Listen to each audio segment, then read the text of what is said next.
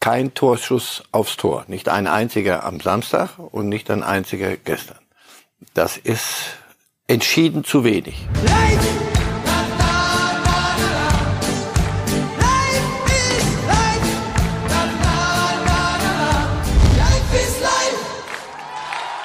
Herzlich willkommen zur neuesten Ausgabe von Reif ist live in einer sehr unruhigen Woche für die Trainer. Der HSV hat den Trainer gewechselt, Mainz hat den Trainer gewechselt, Kaiserslautern hat den Trainer gewechselt und jetzt sieht es auch danach aus, dass Jürgen Klinsmann seinen Job bei Südkorea verliert, nachdem er im Halbfinale des Asien Cups äh, gegen Jordanien rausgeflogen ist, haben nun die Funktionäre beschlossen, dass Klinsmann gehen muss. Herr Reif, ich begrüße Sie ganz herzlich. Bin dankbar, dass Sie die Kurve, ich dachte, die endet, die Pointe wird eine andere, aber. Sehen Sie? Einfach nur Fakten. Einfach mal Fakten. Aber wir kommen auch noch zur Situation beim Da FC Bayern. ich, ja. Aber an der Stelle noch einmal Guten bei Morgen. Guten Ja. Morgen. Jürgen Klinsmann nachgefragt, Herr Reif. Der Mann, den wir sofort mit 2006 und dem Sommermärchen in Deutschland und einem begeisterten Fußball in Verbindung bringen.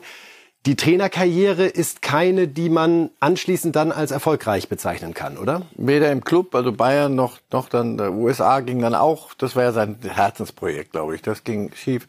Südkorea, da sind die Ansprüche andere, da kann, du kannst nicht gegen, ein bisschen weit weg, aber wenn man ein bisschen sich drum, mal, mal hinterfragt, du kannst nicht gegen Jordanien ausscheiden. Dazu sind sie, halten sie sich für den designierten Asienmeister, das sind sie schon längere Zeit nicht gewesen und dem laufen sie hinterher und wenn ein Trainer es nicht schafft, dann ist dort geht's ganz schnell immer.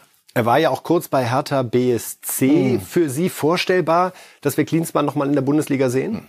Ich glaube, die, die, die ganze Begleitmusik bei Hertha war, war nicht, nicht okay. Ich glaube auch nicht, dass, dass er sich das nochmal antut. Kommt doch sofort mit 2006, weil das ist das Erste, was einem einfällt. Und das trägst du immer vor dir her oder, oder schleppst es auf dem Buckel mit und dann sagt jeder so, jetzt, also ich meine, wir waren ja fast Weltmeister und jetzt hier gewinnst du dich gegen, kann ich mir nicht vorstellen. Wir kommen zum FC Bayern, liebe Fußballfans. Das erste Thema heute in der Sendung im Rahmen unserer Slots. Da sehen Sie sie eingeblendet. Nach den Bayern sprechen wir noch über die Champions League, das Gerücht Krösche BVB, die äh, Entscheidung von BlackRock auszusteigen aus dem Bieterverfahren bei der DFL. Und ja, das Trainerbeben, das wir gerade angesprochen, wird auch eine Rolle spielen. Die Lage ist ernst beim FC Bayern. Das verdeutlichen die Fakten. Das 0 zu 1 gegen Lazio Rom im Achtelfinal Hinspiel. Gestern Abend hat die Situation nochmal verschärft.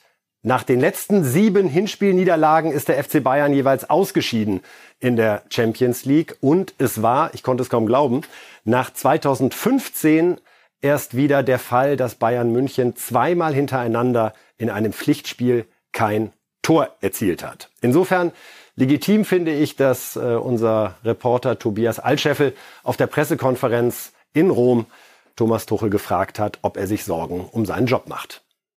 Herr Tuchel, machen Sie sich nach dieser sehr schwachen Leistung Sorgen um Ihren Job als Bayern-Trainer? Nein. Und wenn Sie sagen Nein, was gibt Ihnen oder warum denken Sie, dass Sie der richtige Nein. Trainer in diesem Moment für den FC Bayern sind? Was gibt Ihnen Grund zur Hoffnung? Ich würde gerne über das Spiel sprechen. Und zu Ihrem Job oder Ihrer Habe ich? Ihnen gesagt. Ich habe keine, habe Nein geantwortet. Sie haben eine Frage gestellt, ich habe mit Nein geantwortet. Und warum glauben Sie, dass Sie der richtige Trainer Also es ist vielleicht jetzt ein bisschen sind viel, oder? Er hat geantwortet, vielleicht fahren wir einfach weiter, bitte. Tobias, bitte um Verständnis. Also Thomas Tuchel sagt, er macht sich keine Sorgen um seinen Job. Glauben Sie ihm das? Das geht jetzt schon wieder in unsere geliebte küchenpsychologische Abteilung. Er, er hat gesagt, ich würde gerne über das Spiel sprechen. Das, das hat, hat was ungewollt Richtiges, glaube ich. Also er wird gefragt, hat man sich gesagt, warum bist du, glauben Sie, dass Sie der richtige Trainer sind? Ich möchte über das Spiel reden. Wenn du dir das Spiel aber anguckst und das Spiel am Samstag, dann darfst du sehr wohl fragen, kriegst du das hin? Kriegst du aus diesem Kader der in vielem zu hinterfragen ist, aber kriegst du da das Optimum raus? Kein Torschuss aufs Tor. Nicht ein einziger am Samstag und nicht ein einziger gestern. Dafür holst du Harry Kane und hast da eine Offensivabteilung mit wirklich gestandenen Leuten. Das ist entschieden zu wenig. Alle haben erwartet, so wie es auch vor dem Leverkusen-Spiel war, jetzt sehen wir die typischen Bayern, die dann zurückschlagen. Es folgte aber auf dieses 0 zu 3 in Leverkusen ein 0 zu 1 in Rom. Wir werden gleich auch noch über die sportliche Leistung sprechen und auch äh, Spieler und den Trainer da zu Wort kommen lassen. Aber zunächst noch bei Tuchel geblieben. Am Sonntag geht's nach Bochum. Eine Niederlage in Bochum, könnte das aus Ihrer Sicht tatsächlich das ausbedeuten für Tuchel als Bayern-Trainer? Das werden Sie sich sehr, sehr gut überlegen, weil Sie haben ja letzten, im letzten Jahr einen Trainer zu einem Zeitpunkt X entlassen. Da gab es sicher Gründe, aber reichten die aus, um so eine mitten in der Saison so unbayernhaft Dinge zu auf den Kopf zu stellen? Und das jetzt nochmal, also Sie möchten, ich werde jetzt keinen Namen nennen, aber Sie möchten ja nicht anderen Clubs äh, folgen in einer Drehtür. Mentalität, so, dass du die kannst gar nicht so schnell gucken und fragst wer ist gerade aktuell Trainer? Der war doch gerade, ja, ja, der muss auch weg. Also deswegen, schauen Sie, wenn Sie sich das Spiel gestern anguckt haben und ich war Samstag Leverkusen, diese ganzen Sprüche, die, die Bayern gern vor sich herträgt und möglicherweise haben sie sich da auch ein bisschen eingerichtet drin. Also wenn, wenn wir dann gefragt werden und wenn wir gereizt werden, dann normalerweise würde ich jetzt sagen, aber das, das ist wirklich nicht lustig für Bochum jetzt. Also die kommen genau zum falschen Zeitpunkt. Jetzt kommen die Bayern. Also wenn, wenn die die beiden Spiele analysieren vom, vom Wochenende und gestern, also dass du da von vornherein dich auf den Rücken legst und sagst, tut uns bitte, macht uns nichts, tut uns nicht Aua, kann ich mir nicht vorstellen im Moment habe ich für mich selber jedenfalls diese ganzen Sprüche, die Bayern, wenn es drauf ankommt und wenn der Februar kommt und dann ist das Silber schon zu sehen und wenn all das kommt, dann sind die Bayern am besten und dann, wenn sie gereizt werden und wenn sie mal ein Spiel, Werder Bremen, danach, was, was kam groß an Reaktion. Und das zieht sich jetzt. Jetzt zieht sich's im Moment in eine Krise. Das ist nicht nur, nochmal nicht Ergebniskrise. Ergebnis auch, aber wenn du 20 Chancen hast und triffst nicht, das kannst du mit Pech wegtun. Das, was jetzt zu sehen war am Samstag und gestern, ist, hat mit, mit einer Ergebniskrise nichts zu tun, sondern das ist eine tiefe, tiefe, tiefe Verunsicherung. Da genügt ein Fehlpass in der zweiten Halbzeit. Die kommen raus, spielen einen Ball in die Gegend. Danach geht alles weg an möglicher Dominanz. Und wenn die Lage so ist, entscheiden Trainer, entscheiden Vereine häufig den Trainer zu wechseln, weil sie es eigentlich nicht richtig begründen können, denn mhm. die können ja alle kicken. Ja. Und es hat sich eingebürgert Nein. in der Szene, dass das eben häufig ein Impuls ist, der doch was freilegt, was da ist und was aus manchmal nicht nachvollziehbaren Gründen in einer bestimmten Konstellation nicht mehr abgerufen wird. Die Sendung ist ja per se Klugscheißerei von mir. Von daher, äh, das gebe ich auch zu. Aber es gibt ein paar Dinge, die, die stimmen. Und ein Satz, den lasse ich mir auch von niemandem wegreden. Was ist das für ein Kader? Musst du aus dem aus Gold machen? Oder hast du einen Kader, der das und das minimal, mini, als Minimum abliefern müsste? Und das kriegt ein Trainer nicht hin. Er kriegt es nicht hin, im Moment das aus diesem Kader zu machen, was dieser Kader hergeben müsste. Und daran messe ich einen Trainer. Und da springt er derzeit unter der Latte durch. Da springt er gewaltig unter der Latte durch und die, die Mannschaft auch. Das da kommen wir gleich noch. Das ist eine, eine ausgesprochen unglückliche Konstellation im Moment. Wir hören einmal Thomas Müller zu. Der wurde ebenfalls konfrontiert mit der Trainerdiskussion um Thomas Tuchel. Ja, also diese Trainerdiskussionen, die können es ja gerne führen, aber da äh, sind wir Spieler äh, erstens die völlig falschen Ansprechpartner und ist auch äh, ein Stück weit respektlos, ähm, weil klar ist die sportliche Situation aktuell nicht gut. Äh, alles andere, was sich der FC Bayern vorstellt, das ist völlig klar. Äh, und trotzdem arbeiten wir jeden Tag dran, wir Spieler und der Trainer auch, äh, den Bock umzustoßen. Äh, und wie gesagt, ihr könnt eure Analysen machen, aber ihr braucht nicht erwarten, dass wir uns irgendwie selbst zerfleischen, sondern wir, wir stehen zusammen und ähm, ja, wir, wir arbeiten auf, aufs nächste Spiel hin und, und hoffen, dass wir da den Bock umstoßen können. Aber natürlich äh, muss der Ball wieder ins Netz. Ne? Das, äh, das ist völlig klar. Das klingt so, als habe Tuchel die Kabine nicht verloren bisher. Ich gehe mit Ihnen weder in die eine Richtung noch in die andere. Äh, Thomas Müller zu fragen, da musst du dir einen Dümmeren holen. Also wenn du auf Thomas Müller triffst und ihm eine Trainerdiskussion anbietest, so schlau, also das ist der Schlauste von allen. Der wird dieses Spiel nicht mitmachen nicht spielen, nehme ich zurück. Der wird diese, der lässt sich auf dieses Glatteis nicht führen. Der Satz, das ist nicht unser, unser Ding, wir sind Spieler, wir machen alles zusammen, wir lassen uns, zerfleischen uns nicht, da könnt ihr lange warten. Alles sehr, sehr staatsmännisch richtig gesagt.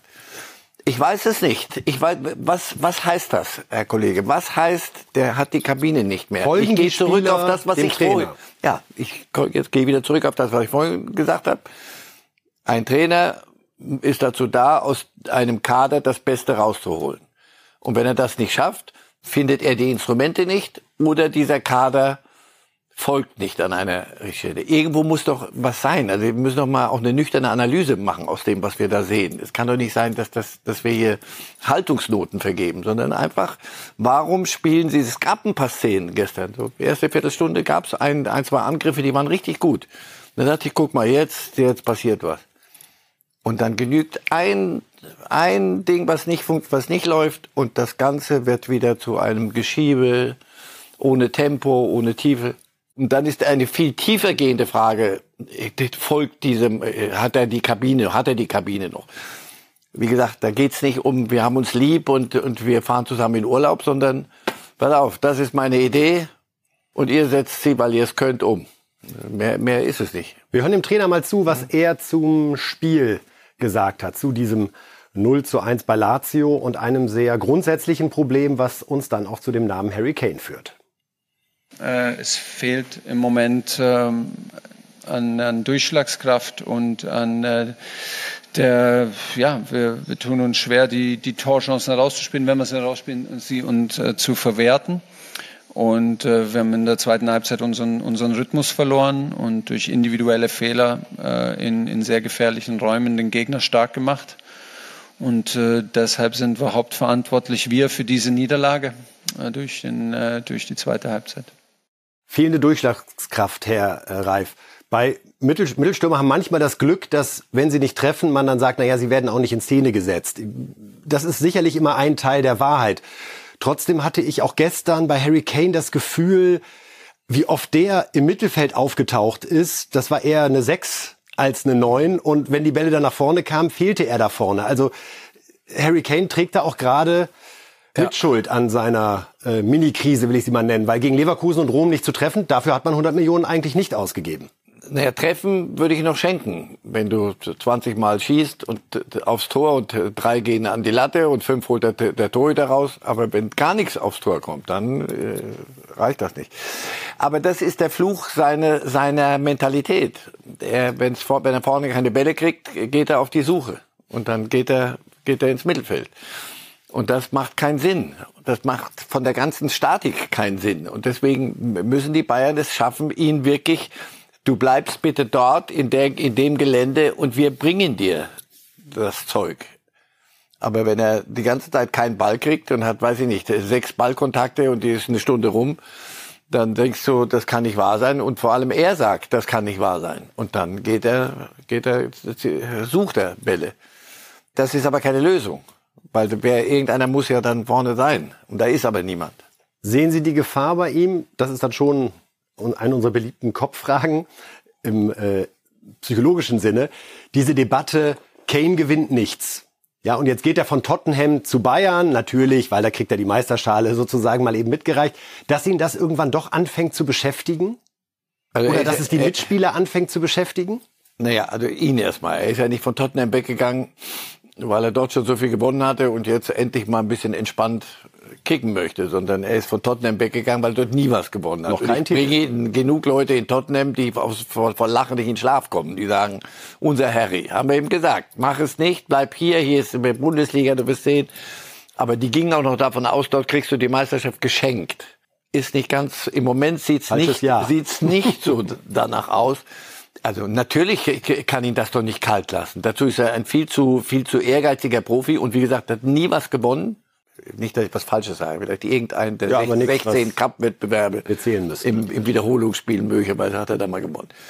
Der Rest wird, äh, wird ihn schmerzen, das ist doch, das ist doch klar. Und wenn er, wenn es nicht täte, wäre, wäre er erstens nicht er und zweitens wäre er völlig fehl am Platze. Jeder, der mir bei Bayern jetzt sagt, komm, noch eine Meisterschaft, hör auf, müssen wir wieder den scheiß Briefkopf verändern, das ist, äh, braucht kein Mensch. Bringen Sie mir den, aber das ist nicht Bayern, deswegen, es brodelt. Es brodelt. Und dazu hören wir den Kapitän Manuel Neuer nach dieser 0 zu 1 Niederlage in Rom. Und so ganz überzeugend, Selbstbewusstsein ausstrahlend wirkt er auf mich nicht.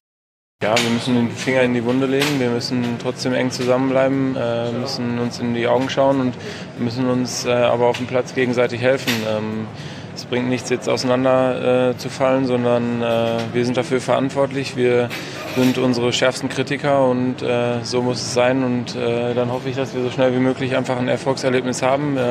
Es geht nur über Siege, es geht über Tore, über Sicherheit dann auch, die du dann zurückbekommst und dann auch mit besseren Spielen. Was erwarten Sie von Neuer in dieser Situation, gerade beim FC Bayern? Außer Bälle zu halten. Außer, wenn er den, den ersten Ball da nicht hält, von dem den, dann äh, verlieren die das 0-2. So, denn die haben aufs Tor geschossen. Oder kamen zumindest dahin, wo Tore fallen können. Er ist Kapitän. Natürlich muss er, muss er A dafür sorgen, dass das nach außen nicht nichts dahin dringt, wo wir drüber sprechen könnten. Trauen Sie ihm das zu? Ich fremdel immer noch manchmal so ein bisschen mit der Kapitänsbinde bei Manuel Neuer. Völlig unabhängig von seiner großen sportlichen Qualität. Also sein Wort gilt schon bei Bayern. Es ist, er, ist, er, ist nicht, er ist nicht der Schreihals und nicht, nicht ganz so wortgewaltig wie Thomas Müller. Aber sein Wort gilt, gilt schon da drin. Und er hat diese, seine, seinen Beinbruch da mit dem Ski-Schwachsinn das hat er sauber weggearbeitet und ist wieder jetzt, ohne ihn sähe es ja noch schlechter aus. Aber er allein wird's nicht machen. Das ist, Bayern ist nicht eine, ein Kader, der, da vorne läuft einer und alle laufen dem hinterher, sondern das sind äh, Teil von, also einige, die haben schon Triple gewonnen, was weiß ich, das sind schon erwachsene Herrschaften. Aber ja, der Kapitän ist, ist, wird sich stellen müssen und wird, wird auch reden müssen. Kann nicht immer nur Thomas Müller sein. Als Hätten Sie von Kimmich und Müller mehr erwartet in Rom, nachdem Sie jetzt wieder von Anfang an spielen durften? Zumindest, dass, dass sie das Ganze stabil halten, so in der zweiten Halbzeit, wenn es plötzlich mal nicht läuft. Das passiert auch bei Ihnen nicht. Nicht. Es wirkt alles so schwer. Es wirkt freudlos ist ein großes Wort, aber das hat keine Leichtigkeit. Das hat nichts, nichts. Sie können das, was sie, was sie dir im Training, werden Sie ja nicht müde zu betonen, wie toll Sie im Training sind. Ich kann es nicht mehr hören. Ich auch nicht. Ne, vor allem, es ist, es ist, erzählen Sie das, meine Macht's Frau würde sagen, hier hast du einen Groschen, erzählst der Parkour. Das ist, das, wen interessiert, was interessiert mich, was die im Training machen? Am Samstag, so am Dienstag, Mittwoch wahlweise muss ich mir das angucken und dann muss ich sagen, was macht ihr da? Das, die können das, was sie, was sie drauf haben, setzen sie einfach nicht um. Da, natürlich müssen ein Kimmich und ein Müller nicht als Wortführer hinterher, dann, das kriegen sie gut hin. Aber auf dem Platz, dass die da den, den Jungen Stabilität geben. Ich kann doch nicht Musiala mir vorknüpfen und sagen, der versucht ja wenigstens noch mit seiner Art Musiala Fußball zu spielen. Nach unseren Informationen ist es so, dass man auch bei Bayern sich Gedanken macht, wäre ja auch sonst fahrlässig, falls es doch zu einer Trainertrennung kommen sollte, wie könnte es dann weitergehen? Absolut, man hofft weiter, dass es mit Thomas Tuchel klappt, aber hat ja auch was mit Professionalität zu tun. Der Name Hansi Flick ist da mal gefallen, in Erinnerung daran, wie er nach dem Aus äh, damals von Ancelotti mhm. äh, die Bayern zum Triple führte. Für Sie ein nachvollziehbarer Gedanke, falls ein Retter gebraucht werden sollte? Ist Hansi Flick ein Retter für ein paar Wochen, ein paar Monate oder als, als langfristige Lösung? Also das muss er sich nicht antun. Als, als Zumindest Triple. mit sofortiger Wirkung. Äh, ja, naja, die würde man nee, sich nee, ja erhoffen. Also ja. man würde sich eine sofortige Wirkung ja, aber, ja, aber das könnte ich mir schon vorstellen, dass, dass wenn die alte Stimme wieder kommt, dass da äh, irgendwelche Reflexe greifen. Aber er ist doch kein, kein mit dem, mit dem Triple im, im Rücken machst du doch nicht Rettungsaktion für ein paar Wochen und danach kommt irgendein anderer. Ich kann mir nicht vorstellen, dass er nochmal da zurückgeht, aber, oder ginge. Wir, wir sind ja im Konjunktiv. Maximalkonjunktiv. Maximalkonjunktiv, danke. Aber wie, wie viele lungern dann unter, unter Bäumen rum, die und haben nichts zu tun, gucken in die Sonne oder wo immer hin und warten auf den Ruf des FC Bayern und sind ganz große Namen. Wo sagen Sie mir das im Moment? Der Sommer wird, der Sommer wird lustig insgesamt. Und zwar, wir reden nicht in der dritten Liga, sondern wir reden über die Top-Clubs da oben, äh, europaweit. Das wird, wird eine spannende, spannende Geschichte im Sommer. Aber nochmal, da bis dahin, ich, die Bayern werden, wenn nicht wirklich, also Himmel und Hölle zusammenfallen, werden, kann ich mir nicht vorstellen, dass sie sich trennen. Ein Und Aus gegen wenn Sie, Lazio lassen Sie mich noch den Einsatz sagen, dann gehe ich mit Ihnen raus aus dem Konjunktiv. Oder ein bisschen Konjunktiv, weg vom Maximal. Wenn das nicht klappt mit Tuchel, ist das keine, keine menschliche Hinrichtung. Das hat nichts mit, mit immer, das ist banal, aber das würde ich gerne immer noch hinterlegen. Dann hat es einfach nicht gepasst. Irgendwann mal. Und dann, wenn es nicht passt, ein Trainer am falschen Zeit, zum falschen Zeitpunkt am falschen Ort. Er war bei Chelsea und macht aus einer Mannschaft, die ganz sicherlich Top-Favorit war, einen Champions League-Sieger. Also irgendwas muss er können, sonst hör auf bitte, keiner dann lache ich mich Frage. tot. So, aber das, was er zu bieten hat, so wie die Spieler zu bieten haben, kriegen sie gemeinsam nicht zu einer Leistung hin, die nicht so, du kannst in Leverkusen verlieren, aber nicht so. Und du kannst bei Lazio, nee, nee, das kannst du eben nicht. Aber allem Respekt vor Lazio, das ist ein italienischer Mittelklasse-Club. Bestenfalls, bestenfalls. Darum da- wäre das Zusammentreten von Himmel und Hölle, wie Sie gerade gesagt haben, wäre das ein Aus in Rom? Ein Aus gegen Lazio Ein- Rom? Zumindest wäre das, äh, ja, ich fürchte ja. Da, aber das wird nicht passieren. Denn Sie wissen ja, wenn Bayern, wenn die gefordert sind, sind die ganz toll. Sagen Sie mit einem Augenzwinkern? Ich, ich sage das mit, das habe ich mir 100, weiß ich, gefühlt 100 Jahre erzählt. Mittlerweile fehlt mir der Glaube an solche Automatismen. Aber ich habe Sie richtig verstanden, falls Bayern gegen Lazio Rom ausscheiden sollte, gehen Sie davon aus, dass es zu einem Trainerwechsel kommt. Könnte ich mir vorstellen, dass man dann sagt, pass auf, macht es noch Sinn. Wir können es eh nichts mehr gewinnen. Lass uns, lass es uns beenden. Das Aber vielleicht verliert ja auch Leverkusen die nächsten beiden Spiele und siehe da, es geschieht Vielleicht gehe ich mit Ihnen bis ans Ende der Haben die Welt. Bayern auch oft genug geschafft. Ein Thema haben wir noch aus diesem Spiel Lazio Rom gegen Bayern München. Da geht es um die entscheidende Szene, die zum Gegentor führte. Und bevor wir darüber sportlich sprechen, sei ausdrücklich nochmal verurteilt, dass sich äh, sogenannt ja, äh, Idioten geäußert haben, rassistisch gegen Upamecano aufgrund seines Fouls. Der FC Bayern hat das zu Recht hart verurteilt. Dem können wir uns nur anschließen. Wir können hier einmal die Stellungnahme von Jan-Christian Dresen, dem Vorstandsvorsitzenden des FC Bayern, einmal kurz einblenden. Also, dass da immer noch äh, Menschen auf Social Media pöbeln nach so einem ja, Fehler, den werden wir auch gleich sportlich analysieren. Unfassbar. Dresden sagt dazu, das ist verabscheuungswürdig. Diese Art von rassistischem Mob ist nicht unsere Welt. Das ist nicht der FC Bayern und das ist etwas, was wir uns nicht gefallen lassen. Und da würde ich Ihnen gerne kurz widersprechen. Das, ist, das sind nicht Idioten, sondern das ist kriminell. Also Rassismus ist Ich wollte in, damit auch in nicht diesem. Land, nee, nee, weiß ich, aber das sind die, ich will es nur nochmal Ja, noch mal mit drei es. Ausrufezeichen. Ja. Das kann man identifizieren. Man kann sich Mühe geben und diese, die das da reindödeln in den in, in die Social Media, das klingt immer so der, ein sicherer Raum. Das ist kein sicherer Raum. Wenn jemand möchte, kann man die identifizieren und dann muss man sie die Härte des Gesetzes spüren lassen, weil sonst tun wir die ab und das will ich nicht. Jetzt kommen wir noch mal zu dieser Szene, die zu Rot und zum Strafstoß führte. Es war ja ein Foul von Upamecano an äh, Isaksen und äh, Didi Hamann, der im Schweizer Fernsehen bei unseren Kollegen von Blue Sport äh, zu Gast war, hat äh, sich über die Reaktion von Upamecano nach diesem Foul aufgeregt. Wir hören einmal zu. Der Schiedsrichter Herr Le Texier, Le Texier aus Frankreich hat das hervorragend gesehen. Weil von uns, wir haben das nicht so wahrgenommen, hat sofort auf äh, den Punkt gezeigt, hat rot gegeben. Als Spieler, ich muss doch wissen, was ich gemacht habe. Er muss doch wissen, dass er den, äh, das Sprunggelenk durchgetreten hat. hat er, der, der Römer hat Glück, dass er weiterspielen kann. Also da gibt es überhaupt nichts zu diskutieren. Dann geht er nicht runter, dann kriegt Kimmich noch die gelbe Karte. Das könnte auch eine Rolle spielen, wenn du eine Runde weiterkommst im Viertel oder dann im Halbfinale.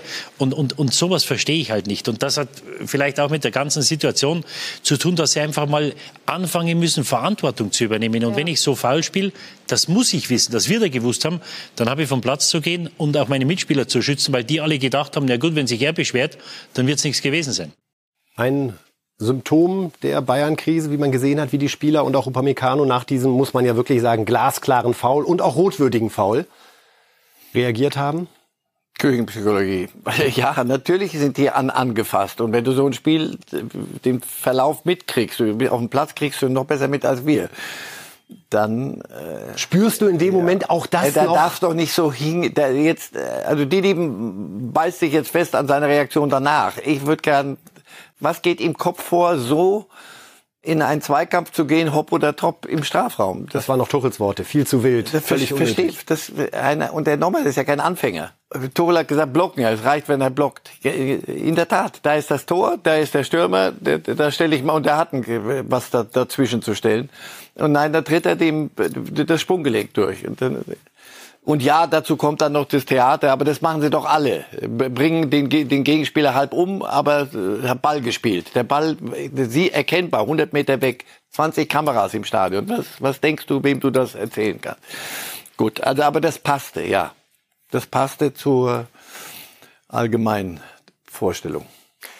Wir kommen von den Bayern zum Rest der Champions League. Das an der Stelle äh, noch kurz erwähnt. Rückspiel am 5. März. Das Achtelfinale der Champions League wird ja, ja fast monatelang in die Länge gezogen. Darum erst am 5. März werden wir wissen, wie es mit Bayern gegen Lazio und vielleicht auch mit Thomas Tuchel beim FC Bayern dann weitergeht. Jetzt schauen wir uns noch einmal an, so viel Zeit muss bei Reif ist live sein, was Marcel Reif denn eigentlich vor dieser Champions League Woche getippt hatte.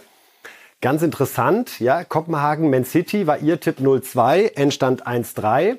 Lazio gegen Bayern hatte mich schon am Montag überrascht, 2-1 für Lazio, also ein Näschen gehabt. Paris Saint-Germain gegen Real Sociedad San Sebastian 2 0, exakt. Und, da ich Ihnen ja immer wohlgesonnen bin, Herr Reif, Leipzig gegen Madrid hatten Sie ein 1 zu 1 vorhergesagt. Es ging zwar 0 zu 1 aus, aber wir haben ja alle gesehen, dass ein Tor für die Leipziger hätte gegeben werden müssen. Oder? Können. Ah, warum können. nur können? Weil er ihn schubst. Und weil Aber der Torwart hätte den Ball überhaupt nicht erreichen können, hätte nicht eingreifen können. Alle waren sich einig, dass es ein Tor war, Herr Reif. Äh, äh, nicht Machen alle. Sie Ihren Tipp nicht, nicht alle. Ich habe noch andere gehört, die waren sich nicht ganz so einig. Also, wenn ein Spieler im Abseits ist, ob der Torhüter dann noch mal drankommt oder nicht, ist, dann, dann machen wir ein ganz, eine, eine, ein Gesamtpaket. Naja, hat er eingegriffen oder nicht? Das ist ja so In dem Moment, wo er einen, einen Torhüter schubst und greift, damit wird er aktiv. Das kann man so pfeifen. Das musst du aber nicht geben. Also insofern, ich bin bei Ihnen. Sagen wir 60 Prozent würde ich das Tor, hätte ich das gelten lassen. Wir hören, was der Trainer sagt, ja. oder? Na, lassen Sie mich raten. Lassen Sie mich raten. Marco Rose, der Leipzig-Trainer, ja. der seine Fassung dann schon wieder äh, gefunden hatte nach dem Spiel. Wenn er sich das nochmal anguckt und wenn er ehrlich ist, dann gesteht er sich einen Fehler ein und wenn er sich, äh, wenn er das macht, dann äh, bin ich auch fein damit, weil Fehler darf man machen. Jetzt bin ich wieder bei meinem Lieblingsthema. Es gibt Leute, die sich das nochmal angucken können ähm, äh, die Art und Weise, wie der Linienrichter die Fahne schon gehoben hat. Ähm, äh, er hat beim Freistoß mehr oder weniger das Zeichen für Abseits gegeben. Abseits war, es auf gar, also es passt alles nicht zusammen. Es ist alles, äh, alles nicht rund. Ist nicht rund und der Kernvorwurf von Rose, auch ein Dauerthema bei uns hier ist, Warum geht der Schiedsrichter da nicht selbst noch einmal an den Schirm? Bei der Leistung des Schiedsrichters an diesem Abend, muss ich ehrlich sagen, weiß ich nicht, ob es was Besseres produziert hatte, wirkte schon völlig überfordert mit wirkte, dieser Partie. Der wirkte wirklich überfordert. Aber ja. bei so einer, ich sag mal, nicht ganz einfachen Linienentscheidung, sondern schon auch ein Gefühl für die Situation bekommen, fahrlässig, oder? Ich glaube, das waren Holländer, die da draußen die wahr gemacht haben. Also das ist, das ist doch ein Zusammenspiel und das muss funktionieren. Sonst ist mit der Wahr wirklich eine, eine eher Belastung als Hilfe. Also die da draußen müssen sagen, du pass auf. Ich meine, nochmal, wir als, als Laien jetzt, oder sagen wir mal talentierte Laien, wir, wir, wir erkennen so eine Situation, ja, Klugscheißer, und diskutieren darüber und mit, aber mit gutem Grund. Ich denke doch, das müssten doch erwachsene Menschen, die Schiedsrichter sind, die der, der beim War da draußen ja auch, die müssten doch untereinander aufs Öhrchen sagen, du pass auf, guck's, guck's dir nochmal an. Ich, ich weiß auch nicht. Also ehrlicherweise, er schubst, aber der Torhüter kann gar nicht rankommen. Geh mal, geh selber gucken. Entscheide du. So würde ich's machen. Hil helfen, sich gegenseitig helfen, um am Ende zu einer vernünftigen Beurteilung zu kommen. Die muss uns nicht immer gefallen und den betreffenden Trainer wird sie dann immer noch nicht, wird sie immer noch nicht toll finden.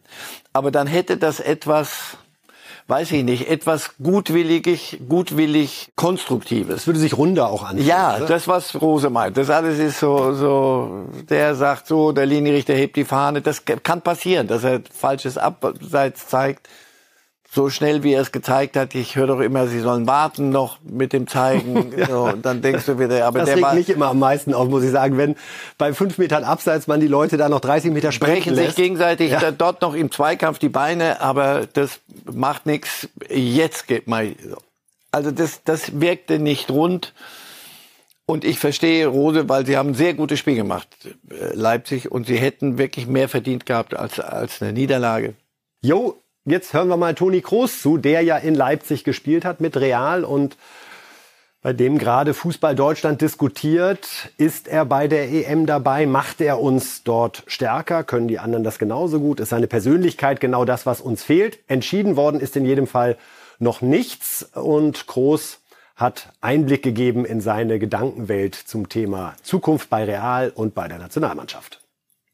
Bastante contento con la decisión que, que tomado hace un año. Ich bin froh mit meiner Entscheidung, dieses Jahr hier dran gehangen zu haben. Jetzt muss ich noch mal überlegen. Die Wahrheit ist, dass ich den Moment genieße, aber ich habe noch ein bisschen Zeit, bevor ich diese wichtige Entscheidung treffen muss. Und was die Nationalmannschaft angeht, ist es dasselbe. Ich denke darüber nach.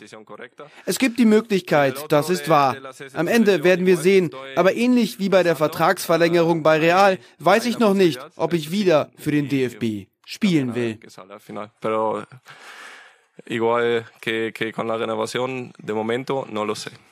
Soweit Toni Kroos im nach meinem Verständnis perfekten Spanisch, auch wenn ich Ja. dieser Sprache nicht mächtig bin, aber es klingt Sehr, toll und Marcel Reif nickt zustimmt. Ja, Ist er lebt ja lang genug dort, also. Und Zehn Jahre, ja, aber auch da gibt es Fußballer, die, die sich dem äh, nicht erfolgreich verweigern. Ja. Nein, und er, er, er, er grinst ostseehaft, Fischkopfmäßig in die Runde und sagt, Leute, ich weiß es noch nicht. Aber er ist der Herr des Verfahrens. Das wollte ich jetzt fragen. Wartet er darauf, dass Nagelsmann sagt, ja, ich will dich? Oder wartet Nagelsmann darauf, dass er sagt, ja, ich komme? Dann sind wir im Sandkasten wieder und spielen Murmeln, sondern der Nagelsmann hat der Hund das schon längst gesagt. Hör zu, wenn du willst, ich ich sehe doch, was du da zusammengurkst bei Real. so und wenn Sie sich dieses Spiel angucken, gest- da in Leipzig, Dienstag, ja. und wenn Sie sonst gucken, was der was der für diese Mannschaft bedeutet, oder fragen Sie Ancelotti. Ist es gerade auch die Frage der Persönlichkeit, die der Nationalmannschaft zutun würde? Fußballerisch, wir wissen alle, wie sicher Toni Kroos grundsätzlich im Pass ist. In Leipzig waren noch zwei, drei Dinger dabei, die waren jetzt nicht so Aber es waren noch zehn andere dabei, wo du sagst, genau dafür brauchst du den. Aber er hat das Spiel auch nicht so dominiert, dass man hinterher sagen würde, äh, Toni, ja, um jeden Preis bleib hier. Sondern es ist so ein bisschen das Gesamtpaket, was man mit ihm ja holt. Also ich, ich kann über Toni Groß kann, kann ich nicht diskutieren. Wenn wir bessere haben, dann muss Haben wir bessere? Ich sehe keinen. Also Sie würden ihn auch mit zur ja, EM nehmen, wenn aber er selbstverständlich, weil ich auch nicht davon ausgehe, dass er äh, Randale macht, wenn wenn er heute nicht spielt gegen Ja, Ich glaube schon, dass er, Schottland. wenn dann auch die Zusage will er haben spielen, will. will er, will er dass, dass die Idee so ist. Er will sich eine, eine Idee vorgeführt haben und das wird, sonst wenn Nagelsmann das nicht macht und nur, Toni, du musst glücklich sein, wenn ich dich rufe. Also dazu ist er, wie gesagt, zu sehr Herr des eigenen Verfahrens. Und der Scheitel geht immer weiter in die Mitte. Wo endet das, frage ich mich immer im Moment bei ihm. Nein, der ist Toni Groß so gut wie, weiß ich nicht, ob er jemals schon besser war als jetzt. Und du, diese Ruhe, die der ausstrahlt, das wäre die Persönlichkeit, die du eventuell noch bräuchtest, um so ein Wirtz und so ein Musiala und solche Jungs, äh, denen den Rücken frei zu machen.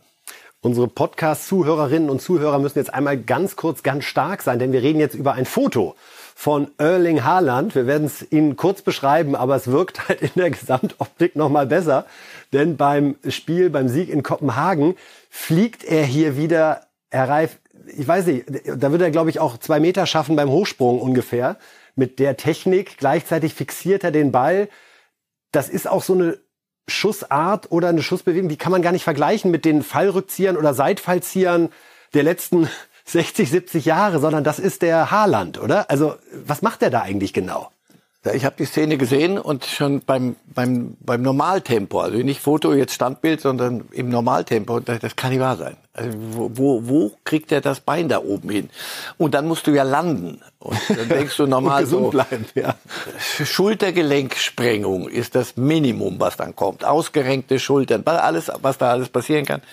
Nein, der ist schon ein Athlet. Also den nur auf seine Größe und sein Tempo zu reduzieren, der, der hat seinen Körper am Laufen, hat aber kein Tor geschossen. Das, da sagt, ihr könnt euch eure Standbilder in die Haare schmieren. Wenn ich kein Tor schieße, bin ich schlecht gelaunt. Es hat aber gereicht. Und gleichzeitig ist mein Eindruck, dass seine Rückkehr schon auch Man City wieder anders strahlen und trotz all der Superstars, die dort im Kader sind, einfach besser macht. Sowohl in der Meisterschaft als auch jetzt auch dieser sehr souveräne Sieg in Kopenhagen. Wir reden über Erling Haaland. So, das macht ihn besser und vor allem die Gegner macht es ein wenig nachdenklich. Wenn einer so hochspringen kann, das hast du nicht gern auf der anderen Seite. Also CT ist eine andere Mannschaft. Sprechen wir über den BVB, der ja gegen Eindhoven auch noch im Champions League Achtelfinale dabei ist. Dort logischerweise wird diskutiert, seitdem Hans-Joachim Watzke bekannt gegeben hat, dass er sich zurückziehen wird aus der Geschäftsführung, wie es dort weitergeht. Und äh, ein Name, der dort in Dortmund diskutiert wird, das äh, haben unsere Reporter recherchiert, ist Markus Krösche von Eintracht Frankfurt. Also der Mann, der vor allen Dingen hinter den Transfers bei der Eintracht steht. Wenn Sie das zum ersten Mal hören, Herr Reif, Krösche und BVB, sagen Sie dann, was soll das? Sie haben ja den Kehl oder ja, Krösche ist schon eine andere Liga nach dem, was er in Leipzig und Frankfurt geleistet hat. Wie sehen Sie Kehl? Wie sehen Sie Kehl mit Terzic? Da sind, müssen ja auch Innenverhältnisse müssen, guter Punkt. müssen überlegt werden. Haben wir eine Konstellation jetzt mit Schahin und mit Bender dann noch? Das ist schon ein, ein sehr breit aufgestelltes Modell. Das schauen wir uns mal an bis Ende der Saison, was dabei rumkommt. Ob das alles wirklich so toll ist und so am Ende funktioniert. Ist Krösche so das heißeste Eisen, was es auf dem deutschen Managermarkt derzeit gibt? Eberl nicht mehr, oder? Ja, ist ja eine Frage. Ja, Eberl ist, glaube ich, jetzt aus vom also klar, er ist bei Bayern ist untergebracht, ja. aber trotzdem wird der ein oder andere auch sagen, mal sehen, was Max Eberl da jetzt bei Bayern macht. Also, also das sind, das natürlich ist Krösche hat ja was auf der auf der Naht, der bringt ja was mit. Der kann ja kann Ihnen ja zeigen, was er alles veranstaltet hat und wie das funktioniert hat. Nochmal, das wäre eher, ich, Kehl hat kein, macht keinen schlechten Job, nur das könnte sein, dass man, dass sie in Dortmund sagen, wir müssen das Innen, die, die, diese Innengeschichte. Also Terzic kommt aus dem eigenen Laden, Kehl kommt aus dem eigenen Laden. Das hat uns jetzt Schahin und Bender sind glaube ich auch nicht artfremd dort. wir, wir, vielleicht braucht jemand von außen. Das ist alles ein bisschen sehr so dieses Werder Bremen Modell. Mhm. Immer aus dem eigenen Stall und irgendwann mal sind sich alle sowas von einig und gehen ver, ver, verlieren die Ziele aus dem Auge. Das wäre für mich das einzige äh, Argument. Aber dass Krösche äh, überall interessant ist, das halte ich für nicht schrecklich originell, weil er ein wirklich guter Mann ist. Wundert es Sie, dass Fredi Bobic noch nicht irgendwo wieder aufgeschlagen ist? Hat diese Hertha-Phase doch auch so viel Schaden hinterlassen, was seine Reputation betrifft? Denn was er vorher auch bei der Eintracht ja, geleistet hat, ja war ja mit das Beste, was es in der Phase in Deutschland managementmäßig gab. Also ich glaube, er musste sich erstmal mit der Hertha einigen, gerichtlich. Das war auch nicht alles so. so Wobei man da in der Regel schneller einen Weg findet, wenn man sagt, übrigens, ich habe hier einen neuen Job und möchte raus. Doch, und ihr müsst mir nichts zahlen, ich krieg das Geld von denen. ja, wundert mich ein bisschen. Aber er ist, er, dass, dass er auch was kann, ist unstrittig, wie gesagt. Da hat man gesehen in Frankfurt. Bei Hertha war das von A bis Z, zurück nach Hause und, und all, was da so dazu kam, hat die Sache eher schwieriger gemacht, als, als ihm erleichtert. Also, wir, wir werden Freddy Bobic äh, bald irgendwo sehen. Wie sehen Sie die Managerzukunft von Hassan Salihamidzic? Ist der so sehr Bayern, auch in seiner Spielerhistorie, äh, und dann auch noch als Manager, dass er bei anderen Vereinen kein Thema ist? Weil ich würde mir immer denken, jemand, der letztendlich ja fast, ich glaube, fünf, sechs Jahre bei den Bayern gearbeitet hat. Und man kann jetzt sagen, das Ende und die Nagelsmann-Entscheidungen haben sich im Nachhinein möglicherweise nicht als so zielführend herausgestellt und trotzdem aber Transfers äh, ja. wie äh, Davis äh, gemacht, äh, Guerrero, Leimer, das waren alles noch Spieler, die letzte Saison ablösefrei äh, gekommen sind und oder sagt man, das ist Bayern und der, ähm, er ist, er, wie bei Lothar damals als Trainer. Ja, er macht es richtig, dass er jetzt ein bisschen vom Radar verschwunden ist. Mal ein bisschen Ruhe geben und ein bisschen, damit sich der Bayern-Dampf ein bisschen mhm. äh, legt. Aber äh, Sie haben doch selber die, die Transfers erzählt gerade und die waren zum Teil geschickt gemacht. Also nicht nur, ich habe das Geld hier, ich schmeiß auf den Tisch, komm und dann äh, geht von alleine. Da musste schon ein bisschen was gemacht werden. Und da waren auch Ideen, die haben die Bayern dann am Ende nicht zu Ende verfolgt. Also die Transferperiode jetzt gerade, war alles, was ich so sehe zuletzt, das hätte man Salihamidzic um die Ohren gehauen. Jetzt läuft das alles so ein bisschen, na ja, gut, dann haben wir immer noch einen Verteidiger. Was hat er mal gespielt? Ah, nix, also gut. Und noch einen aus Granada und so. Das ist alles Möglicherweise unterschätzen wir das alles, aber für den Moment hast du das Gefühl, was, was ist da die Idee? Also Salihamidzic glaube ich auch. Das wird ihm nicht schaden, dass er bei Bayern einen guten Job, zum, äh, weitestgehend einen guten Job gemacht hat. Wie sehen Sie Deutschland sonst aufgestellt in Sachen Fußballmanagern? Ist das so, dass wir reden ja eigentlich immer über die kleinen fünf, sechs Namen. Jetzt wird Jörg Schmatke in Liverpool, wird auch wieder frei. Ja, aber das ganz junge neue Gesicht, der tolle 25-Jährige, der schon wird es aber brauchen. Deswegen wundere ich mich, das müsste eine vernünftige Ausbildung geben. Es kann nicht immer nur sein, dass du da bei dem Club mal gekickt hast. Also in Bremen sind sie ja jetzt gerade am überlegen, nach Baumann, äh, Clemens Fritz, aber auch wieder ein Ex-Spieler. Nochmal, es spricht nichts dagegen, dass sich ein Spieler dann weg vom Rasen entwickelt ins Büro. Das äh, soll es geben und das hat es schon oft genug gegeben und das schadet auch nicht, wenn man den Laden wirklich kennt und den, den, den Job auch kennt. Also wenn man auf der anderen Seite des Tisches mal gesessen hat. Aber ähm, Manager ist, ist schon eine, eine, eine Schlüsselposition. Trainer und Trainer in der Regel kurzfristiger als ein Manager. Der muss so einen Club dann schon führen. Also so eine, so eine Mischfunktion wie Watzke in Dortmund, das äh, ist, glaube ich, nicht das Idealmodell. Sondern da gibt's oben einen Vorstand und Präsidium und die machen die, die Reden zwischendurch bei den Versammlungen, aber und haben auch was zu sagen. Aber da ein Manager, der den Laden richtig im Griff hat, das ist hohe Kunst. Die Manager haben auf jeden Fall gehandelt in dieser Woche. Wir haben es zu Beginn der Sendung schon einmal kurz erwähnt. Alleine drei Trainerwechsel im deutschen Fußball. Fangen wir mit Mainz an. Da musste Jan Sievert gehen, der ja auch erst während der Saison übernommen hatte. Und jetzt ist der Däne Bo Henriksen da und hat mit einer sehr leidenschaftlichen ersten Pressekonferenz gleich mal versucht, Optimismus auszustrahlen. The main thing is now that we go out and we dare to play. We dare to play football. We dare to stand there together. We dare to make mistakes. If you don't dare to make mistakes in life, hey, you'll never win anything. I'm not afraid of anything, especially not football. Football has to be fun. We have to go out there together and enjoy it. And if we do that, then we have a good chance. But if we're afraid and just waiting to lose and stand there, then of course we will lose. Everything we're afraid of in life will happen. If you're not afraid and if you actually dare to look all the mistake in the eyes and all the things, hey, then you have a good chance of winning. That's why I always won. das ist der Grund, warum ich immer gewonnen habe. Wir haben das bewusst mal im englischen äh, Originalton gelassen, weil äh, die Begeisterung da noch mehr rüberkommt und äh, das auch deutlich macht, dass sicherlich die Spieler ihm da gut werden folgen können. Ist es so einfach? Also keine Angst haben, dann verliert man auch nicht? Sage ich Ihnen hinterher. Wenn du, wenn du, wenn du, wenn er sagt, ich habe immer gewonnen, na ja, weil vielleicht hat das eine oder andere Spiel mal doch nicht. Aber angenehm lebendig. Sehr, sehr. Und das ist das, was da, glaube ich, jetzt passieren muss in Mainz, weil da ist eine so eine so eine Ängstlichkeit, so eine Lethargie. Das, wir, es ist, du möchtest am liebsten den Spielbetrieb einstellen. Und da, glaube ich, wird er mit seiner Art, er hat in Zürich einen super Job gemacht beim FC Zürich, das habe ich ein bisschen verfolgt der, der hat was. Ich glaube, das war der richtige Mann zum richtigen Zeitpunkt jetzt.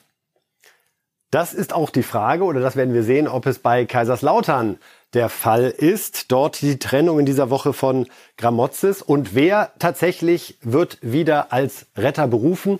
Zuletzt hatte er 2021 den ersten FC Köln über die Relegation noch gerettet, damals gegen Holstein Kiel. Dann war eigentlich Ruhe, aber dem Ruf des ersten FC Kaiserslautern konnte Friedhelm Funkel dann nicht widerstehen. 70 Jahre ist er alt und freut sich auf diese Retteraufgabe. Hören wir ihm mal zu. Also vom Heiland äh, sind wir alle äh, ganz schön weit äh, von entfernt. Aber es ist, äh, ist natürlich schön, wenn man äh, nach all den Jahren äh, wieder als verantwortlicher Cheftrainer hierhin zurückkommt.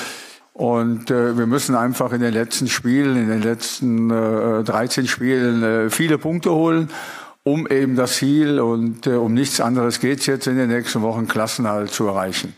Ja, genau darum geht's. Mit Rückkehr meint er, dass er von 1980 bis 1983 schon mal als Spieler auf dem Betzenberg aktiv war. Habe ich ihn spielen sehen. Und es kommt zusammen, was zusammen gehört. Sie hatten gleich ein gutes Gefühl, als Sie ja, hatten? Ja, sofort. Weil? Weil, weil er über Jahre gezeigt hat, dass er Rettungsgeschichten kann, dass er sofort wirkt, dass er glaubhaft ist.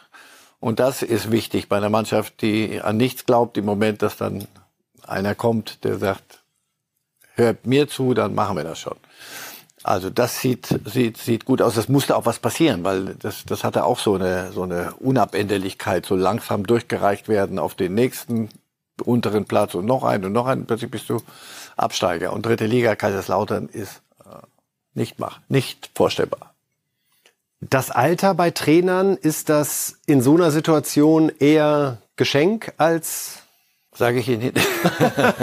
Dann kommen Sie jetzt du, nicht jedes Mal durch. Wenn du alle Spiele gewinnst, ist das Alter kein Thema. Wenn du alle Spiele verlierst, sagen die, das ist kein Wunder, weil wir einen alten Sack holen. So, das ist, ist doch so. Alles klar. Aber natürlich ist einer, der, der den, der zweite Liga kennt, der, der alles schon erlebt hat. Weil als junger Mensch glaubt man manchmal Älteren. Und lehnt, man hat zwar eine große Schnauze und möchte nichts mehr annehmen, aber dann sich so ein bisschen anlehnen, tut, könnte gut tun. Der Name Friedhelm Funkel, finde ich, ist unfassbar positiv besetzt im deutschen Fußball. Man denkt da an sehr viele positive Werte, wie eben Einsatz, wie Bodenständigkeit, auch Erfolg, ja? Das ist ein im Umgang und so. Ich habe das Vergnügen, ihn öfter getroffen zu haben und so. Das ist eine, ein reiner Spaß, mit Friedhelm Funkel sich hinzusetzen. Das ist, das ist ein ausgesprochen geradliniger, klarer Mensch, der nicht sagt, ich müsste eigentlich Real Madrid trainieren, aber die rufen halt einfach nicht an, gib denen doch mal meine Nummer, sondern der weiß, wo er herkommt, der weiß, was er ist. Und deswegen ist der immer, wenn jemand sagt, Friedhelm Funkel, bringen Sie mir irgendjemanden, der sagt, ah, nee, den nicht.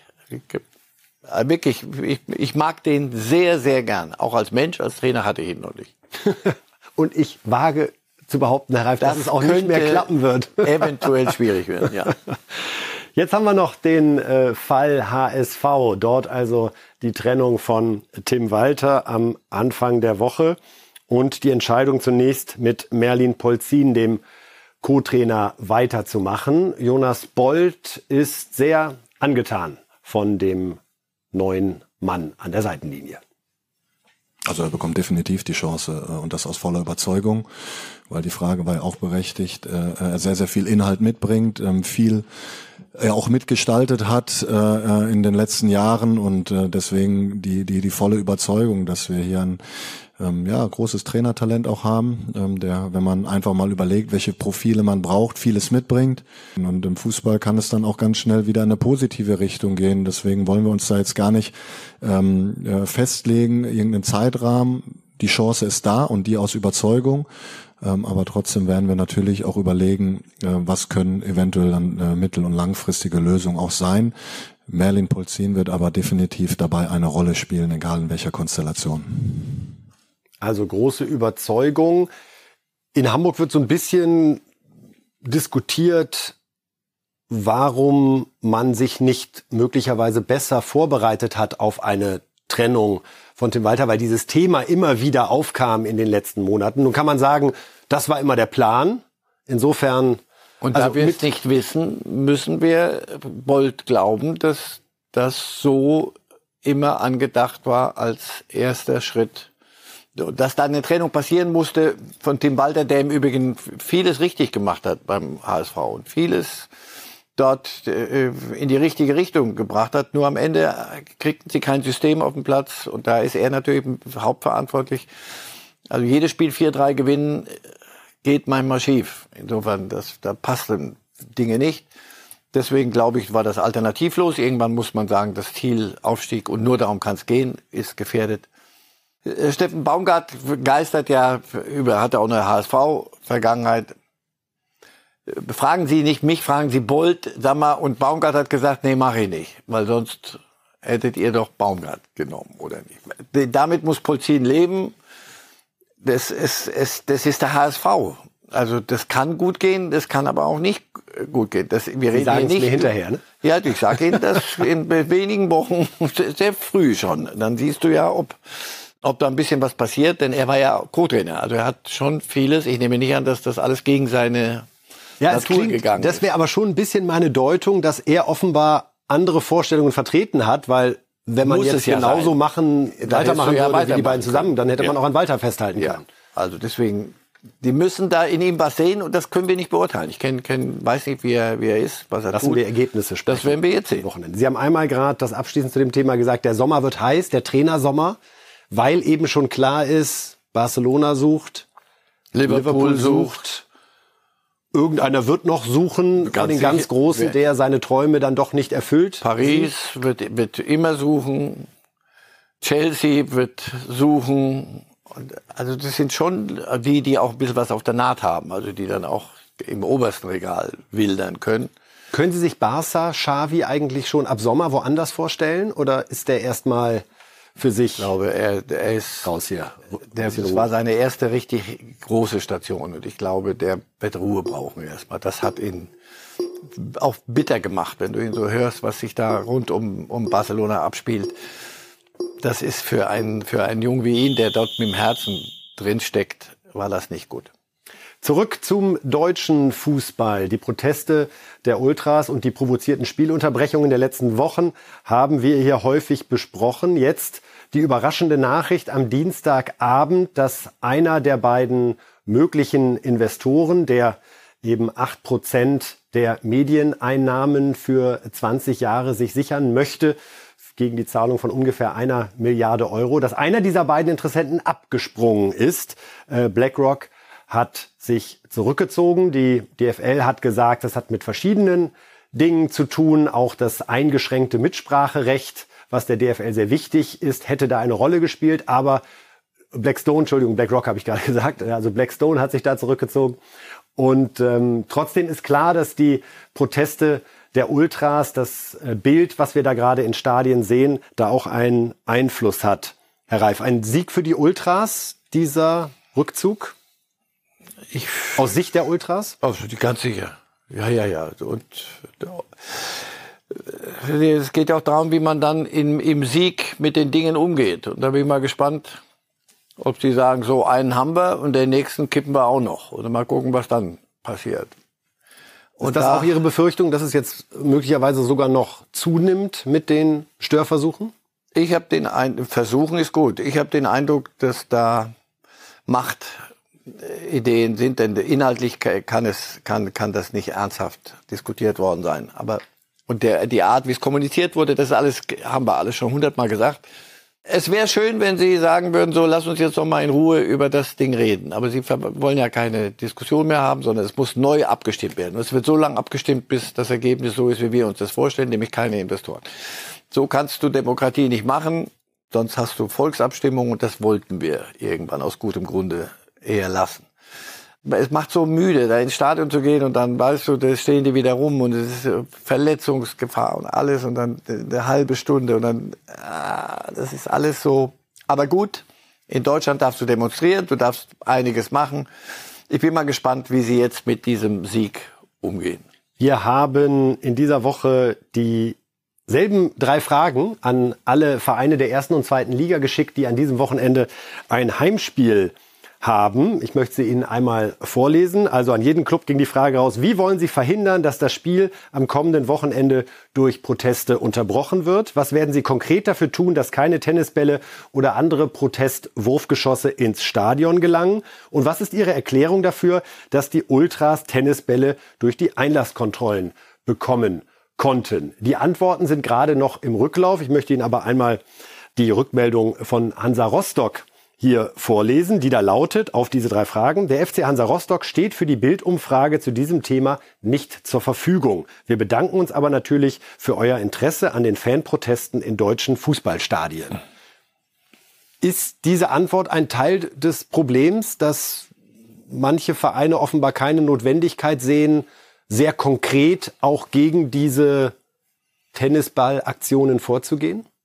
Sie, Sie würden gern schon, aber dazu müssten Sie ja aktiv werden gegen die eigene Ultraszene. Und ich glaube, das ist einer der Hauptgründe. Es ist irgendwann mal der Moment verpasst worden, zu sagen, pass auf, ihr, wir sind, wir arbeiten mit euch zusammen, ihr habt die und die Möglichkeiten, das wollen wir auch, nicht nur Klaköre, sondern wir, wir nehmen euch mit, der Club braucht euch, will euch, aber es geht bis an diese Grenze und danach nicht mehr. Dann werden wir tätig. Aber das hat sich gezogen. Eintracht Frankfurt oft genug und äh, das ist eine der, der Hauptsollbruchstellen, glaube ich, dass du da nicht mehr zurückrudern kannst und dass da der kleine Finger gegeben wurde, mittlerweile die ganze Hand und jetzt geht es schon bis zum Ellbogen. Und irgendwann denkst du, wer hat das Sagen in einem Stadion?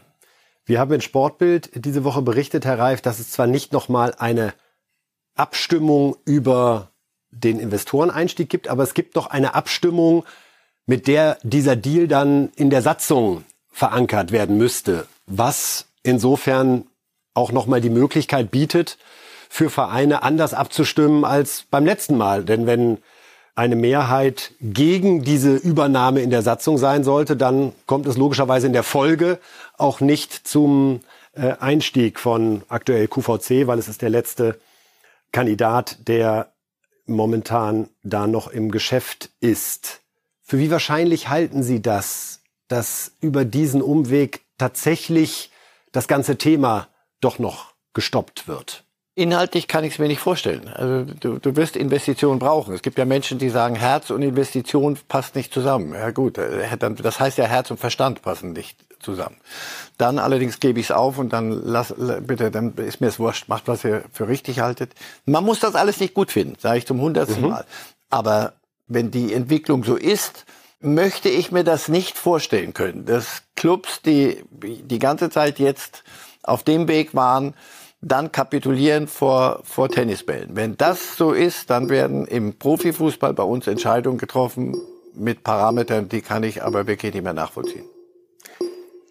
Wir lassen den Countdown wirken und kommen zum Abschluss der Sendung zu den Tipps von Marcel Reif. Und das Beispiel dieser Champions League Woche zeigt, dass es sich lohnt, dort genau Ja, aber hallo. wir sind ja so ehrlich, dass wir die ein oder andere Auswertung der so Tipps auch verschweigen. Ja, die weiß, eine oder andere, beide am besten. Man, das kennen wir ja von Fußballfans. Man redet dann immer, meine eine Wette damals. Da, ja, Sechs, da Sechser Kombi-Wette. Aus 10 Euro habe ich 500 gemacht. Danach kamen auch noch 50, 60, welche, die nicht so erfolgreich waren. Aber jetzt schauen wir erstmal. Also, Ihre Diskussionsgrundlage fürs Wochenende, so würde ich es mal nennen. Am Freitagabend Köln gegen Werder 1-1. Am Samstag Wolfsburg-Dortmund 2 zu 1. Mainz-Augsburg 2 zu 0. Hoffenheim-Union 1 zu 1. Heidenheim-Leverkusen 0 zu 2. Darmstadt-Stuttgart 0 zu 3. Und um 18.30 Uhr Leipzig-Gladbach 2 zu 0.